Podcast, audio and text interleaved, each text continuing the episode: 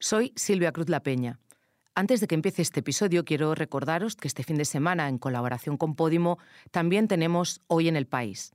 Mañana os ofreceremos un análisis de las noticias que han marcado esta semana que termina. Y el domingo entonces no era un rumor que aquí había meteoritos, ¿Eh? que no era un rumor que en esta zona... No, no, no, es un rumor.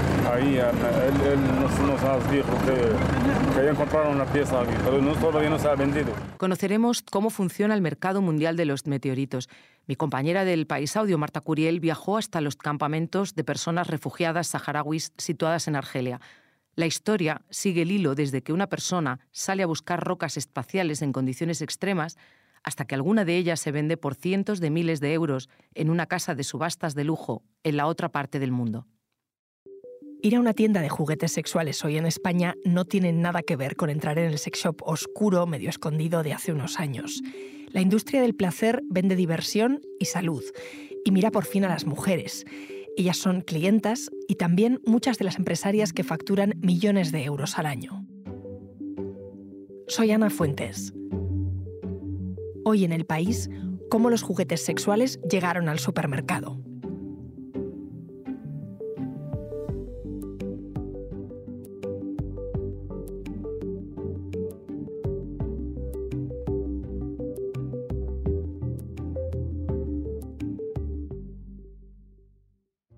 Saber más sobre este negocio que ha cambiado tanto en los últimos años, estoy con mi compañero Nacho Sánchez. ¿Qué tal, Nacho? Hola, muy buenas. Oye, antes de hablar, has estado visitando dos comercios de juguetes sexuales muy distintos entre sí. Cuéntame, ¿a dónde has ido? Pues mira, Ana, he estado en, en varias sex shops eh, aquí en Málaga.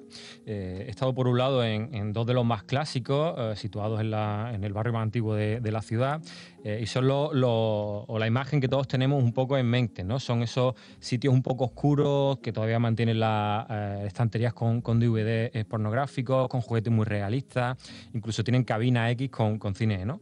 o para incluso para, para hacer cruising. y por otro lado, estuve en una tienda que es totalmente diferente, es como mucho más moderna, es más, más actual, muy bien iluminada, abierta totalmente, con juguetes sexuales, pero productos también de, de salud sexual e incluso literatura feminista. ¿no? Eh, eh, ahí está todo como muy cuidado. Eh, y en el primero lo único que vi fue en clientes y en el, y en el segundo solo clientas. Has dicho clientas y justamente tú publicaste hace poco un artículo en el suplemento Negocios del País donde hablabas con varias empresarias que se dedican a esto, a los juguetes sexuales. ¿Se ha feminizado el sector? Eh, pues sí, y además mucho. Eh, las compañías nacidas en los últimos años en España eh, lo que han hecho es olvidarse de ese sector rancio del que hablábamos antes, siempre dominado por hombres, donde lo erótico y lo pornográfico eran prácticamente lo mismo. Ahora estas empresas, lideradas por mujeres, se han acercado justo a esa otra mitad de la población, cuyas necesidades obviamente no estaban cubiertas. Y lo han hecho con un punto de vista más centrado en el bienestar y la, y la salud sexual. escucha, Ana, lo que, lo que cuenta una de estas empresarias. Mi nombre es Beatriz Casado y soy una, una, chica que reside en Ibiza desde el 2002. La idea era como de montar algo de educación en el juego, ¿no? Era una ludoteca, era lo primero que había pensado. Y dije, bueno, pues en vez de una ludoteca para niños, vamos a montar una ludoteca para adultos. También es verdad que fue el boom de las reuniones a personas en España, ¿vale? De esto justo va a ser unos 16 años. Y fue un poquito pues como nació Erótica en Chic de la creación de una ludoteca para adultos en un ambiente muy femenino, muy cálido, muy acogedor, donde la gente se puede sentir pues libre, libre y, tranquila para hablar de, de todas esas cosas. Nacho, además de que la sociedad sea más abierta con estos temas, como decía Beatriz, hay otros factores que han empujado para que se vendan más juguetes sexuales. Lo que relatan esta, esta empresaria es justo que, en esa apertura han tenido mucho que ver eh, varios factores ¿no? Eh, y han conseguido facilitar que se hable de la sexualidad femenina de distintos puntos de vista. Ahí entran muchos factores, como decía, eh, desde fenómenos como, como Sexo en Nueva York o, el libro y luego la película 50 sombras de Grey, que consiguieron fomentar un poco el debate y el movimiento de, esa apertura de la sexualidad femenina.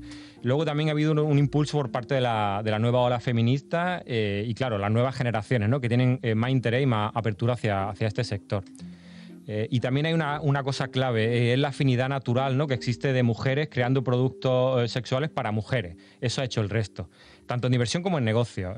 ellas tienen mayor sensibilidad para responder lo que las mujeres requieren, ¿no? con propuestas de diseños cuidados y, muy alejado del realismo. Eh, son fáciles de tener incluso en una mesita de noche, ¿no? guardado. Y se requiere información también. Sí, sí, además el, público está respondiendo con, mucha demanda de información. ¿no? Lo, contaba el equipo de, la empresa Plátano Melón, la más grande del, sector en España, que ha conseguido reunir hasta 4 millones de seguidores en sus redes sociales. Eh, y lo hacen en gran parte gracias a las píldoras formativas que tienen, que son muy sencillas, claras y directas, ¿no? que ofrecen en su canal de YouTube y en otras redes sociales. Eh, yo creo que lo que demuestra es que la información ha dejado de ser tabú. Tú has estado hablando con empresarias que se dedican a este sector. El hecho de que sean mujeres da fiabilidad a otras mujeres para decantarse por esos productos. Eh, sí, sí, yo estoy totalmente convencido y es justo además lo que, lo que me han contado quienes se dedican a esto. ¿no? Eh, las mujeres son más conscientes de, la propia sexualidad, de sus necesidades, de su ciclo, eh, mucho más que la visión que podamos tener nosotros los hombres. ¿no? Y que sean creados por mujeres también me parece, me parece interesante, sobre todo porque durante muchísimos años era una industria mm, totalmente masculina. Los diseñadores eran hombres, el enfoque era mucho más masculino, pero la verdad es que creo que las mujeres estamos ofreciendo unas propuestas que son más seductoras, digamos, para las mujeres y para que estén más cómodas explorando su sexualidad. Y yo creo que el hecho de que las mujeres ah, ahora sean más emprendedoras o tengamos más espacio más oportunidades para emprender, también hace que luchemos por la igualdad en muchos territorios. Y yo creo que es aquí donde aparece el placer y donde aparece esta, esta nueva, como esta nueva lucha, ¿no? Que es una, es una lucha por la igualdad de género, también en este territorio, también en el, en el placer. Esta que hemos escuchado, Ana, es Elsa Viegas, que tiene 46 años y junto a Marta Guiar fundó la compañía Bijux Indiscrets en el año 2006. Ahora me sigues contando, Nacho. Enseguida volvemos.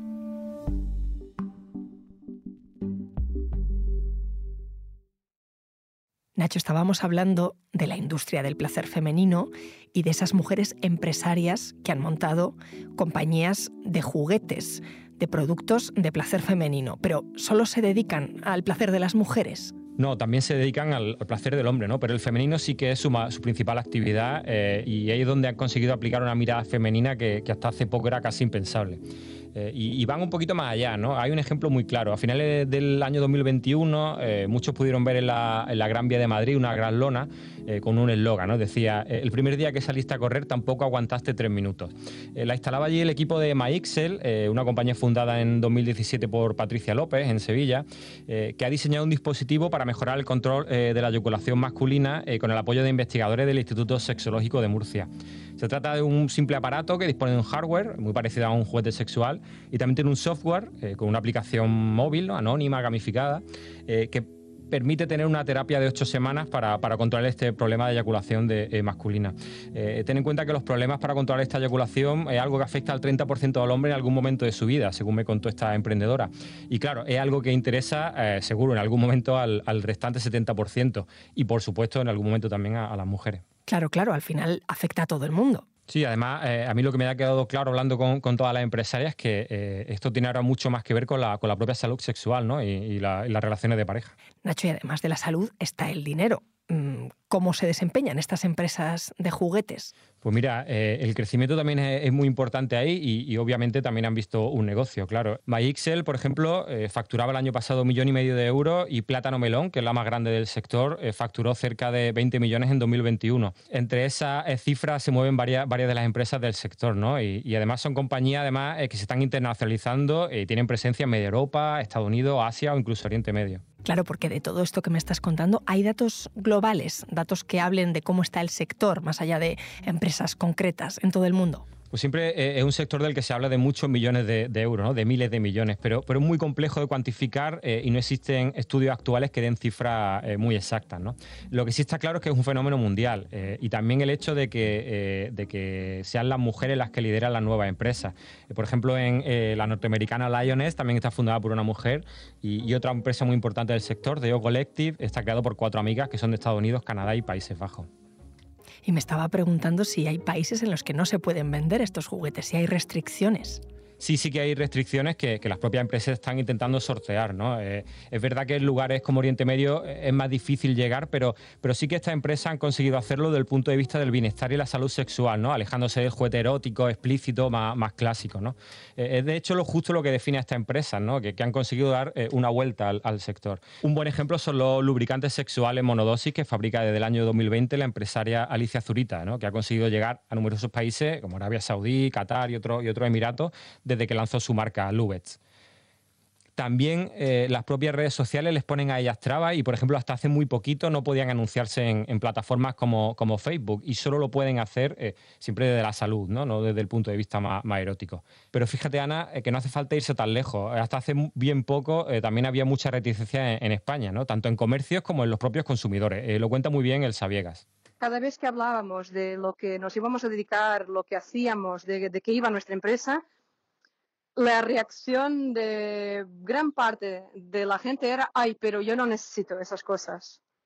Y eso después de 18 años, lo que noto es que ha cambiado totalmente. O sea, la gente es mucho más curiosa, está mucho más abierta, entiende que no es un, necesitar, sino que es un, es un más a más, ¿no? Es algo que añade a la relación, añade al placer, y no es que tengas tú una, que tengas algún problema que vayas a solucionar. Al revés, o sea, es tengo una, tengo una sexualidad, soy consciente de mi sexualidad, disfruto, pero puedo disfrutar más. Eh, como cuenta Elsa, el propio consumidor ha entendido mejor que puede disfrutar eh, de otras maneras, ¿no? Y que, hoy es mucho más fácil encontrar estos productos, ya sean vibradores, geles, succionadores de clítoris, hasta en grandes superficies, ¿no? Ahí los supermercados, farmacias, tiendas de regalo, perfumería, también yo creo que han entendido que, el sector es negocio, ¿no? Y se han sumado a él. Hay mil ejemplos. Eh, recuerdo que, por ejemplo, he visto la marca sueca Lelo, que también tiene vibradores de lujo, algunos de oro incluso, que llegan a, 15.000 euros, que se venden en, tiendas como Sephora, ¿no? O, o ahora por los pasillos de la FNAC o el Corte Inglés y también puedes ver eh, vibradores. Eh, hay hoteles incluso que, ofrecen productos eh, para, sus propios clientes. Son muchas muestras de cómo la sexualidad se ha ido incorporando al día a día, ¿no? también, también en estos espacios. Recuerdo que, Ana Boldú de Plátano Melón contaba que cuando fundó la empresa en 2014 había incluso universidades que se negaban a publicar sus ofertas para personal en práctica e incluso bancos que preferían no trabajar con ellas, ¿no? Pero ya bueno, poco a poco va cambiando y al menos en general ya no es así. Hombre, es un giro muy grande, ¿no? Que eh, esos productos estén en supermercados, en tiendas de regalo, en perfumerías, que ahora las universidades sí publiquen ofertas de trabajo para estas empresas, que se profesionalice el sector así. Has hablado de, ciencia, de salud sexual, em, o sea que no estamos hablando solo de placer o de fantasías. Efectivamente, e, e, eso es, ¿no? Al final son planteamientos mucho más distintos al clásico que existía de pornografía, ¿no? O el sex shop del que hemos hablado al principio. Estas nuevas empresas se han centrado mucho en la salud y el bienestar sexual. Son, como decíamos, productos diseñados por mujeres para mujeres o incluso también para hombres que sirven para explorar esa sexualidad sin vergüenza, ¿no? Eh, olvidar que es un tabú e intentar mejorar nuestras relaciones parten de esa ciencia, pero también del conocimiento del propio cuerpo para, luego disfrutar eh, el placer eh, uno mismo, con otra persona o con otras personas. ¿no? Eh, decía Ana Boldú, y cito aquí literalmente, la sexualidad forma parte de la salud, no son elementos indivisibles. Y trabajar en la sexualidad tiene también sus repercusiones positivas mucho más allá. ¿no? Y yo creo que ella, como el resto de empresarias, han dado luz a un sector tradicionalmente oscuro que desde un enfoque de bienestar para ella y, claro, al final que nos repercute a todos. ¿no? Gracias, Nacho. Gracias a ti, Ana. Este episodio lo ha realizado Silvia Cruz La Peña, que también lo ha dirigido. La grabación en estudio es de Nicolás Chabertidis. El diseño de sonido es de Nacho Taboada. La edición es de Ana Rivera. Yo soy Ana Fuentes y esto ha sido Hoy en el País. Mañana volvemos con más historias. Gracias por escuchar.